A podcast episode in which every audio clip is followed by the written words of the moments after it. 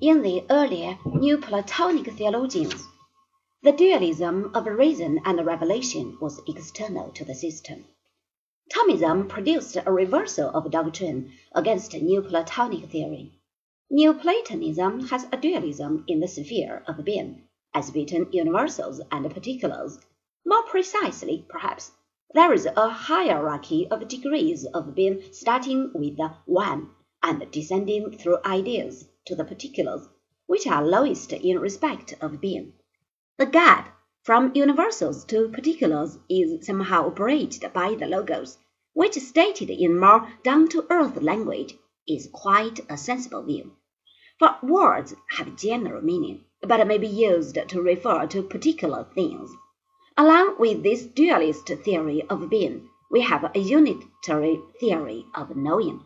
There is an intellect or reason that has one way of knowing that is essentially dialectical.